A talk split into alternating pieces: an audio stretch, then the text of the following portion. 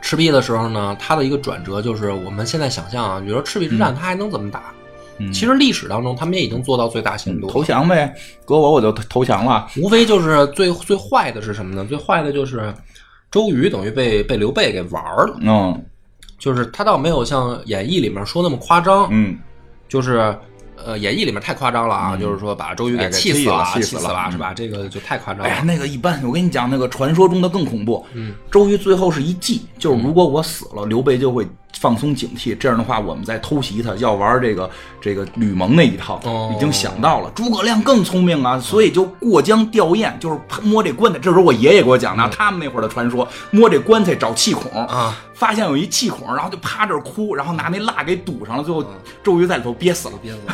哇 塞，更刺激了。这哎个你这你应该我是正经的野史王。嗯 野史公园，你应该你看一看啊。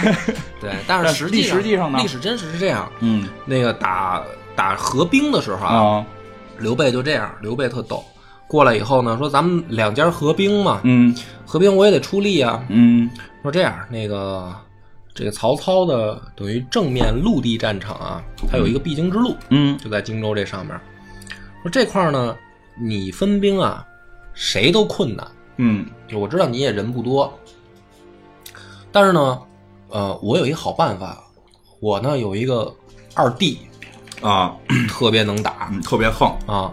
说这样，嗯这条路上交给我二弟防守。嗯，但是呢，我二弟都横着走。对我二弟他老牛逼 了。但是问题是什么呢？我兵少，嗯，怎么办啊？所以怎么办呢？说我把我二弟啊放你军中使呵啊，嗯就是你 你你呢不用不用担心这一路的防守问题了。啊，这个我二弟能解决，但是我没兵，等于我把二弟派你这儿，嗯嗯，然后一个呢，武将，啊，给你一武将，然后呢，那个我你借我点儿兵，嗯我带着我三弟啊，给你打打城池去。嗯他这么搞，嗯周瑜呢一想呢也挺开心的，其实、嗯就是说联合联合嘛，你总得出力嘛。但是他说的又是实际问题，那没有没有对钱，没有兵，嗯我没钱没兵，我也我也想出力，但是咱就这么点家底儿，嗯你帮帮我呗。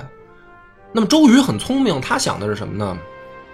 就是说，你你这一路人，你带来这一路人，嗯等就是战争结束的时候，实际上就是等于在我的包围网里边了，啊，我给你围住我就了，给你围住了，就这一条路归你，没事儿。嗯但是你会发现周围全是我的人嘛，啊到最后你二弟用的又是我的兵，啊，最后不就归我了吗？对啊，对吧？也是想要关羽啊，啊，至于你三弟那那一路跟你自己嗯呢，你出去打，你实际上是做牵制，对，对吧？就是曹操他最后要退啊，要要想撤退啊，嗯他不会往我东吴走嘛，他肯定对是啊往我北、北边走嘛。对，你是正面战场上扛住他的人，嗯牵制他的人，然后我在后面，等于我接收你的胜利果实，啊对，他是这么个思路，嗯所以周瑜就同意了，嗯，被玩了又，就被玩了。嗯，怎么玩被的？玩了，以后呢，他的主攻的目标是哪儿呢？他主攻目标本来是两个，一个是襄阳，一个是南郡，嗯就周瑜的主攻目标。嗯然后呢，这不是就碰上这个曹仁死扛吗？对啊跟他在射襄箭阳射的，啊，在在南郡两两个人疯狂的过招，嗯然后刘备特机灵，刘备根本就没动手，啊，就是他那么滑，啊，他拿他根本就不动手。嗯然后，但是呢，周瑜就是想着说，这个我必须得拿下，这是等于荆州两个重镇，哦我必须得拿下。嗯，最后呢，等于曹操就派人增援，对，增援曹仁儿，嗯就是说这个也是我重镇啊。对啊，两个人就等于在襄阳南郡一线死磕。嗯最后周瑜赢了，嗯赢了以后发现占了个南郡，嗯，周围全是刘备的地地盘盘儿儿，，对，损失太惨重，对，就是他反而让人家给包在里执边儿了着了，他就，然后写回去的书信呢，给大哥报喜，说南郡我拿下嗯了。周，然后孙权一看地图，说这他妈叫拿下 吗？你你一南郡等于成了飞地了，全是周围都被刘备嗯控制了。也是 PPT 写的好啊，对，所以这个是历史的真相。嗯。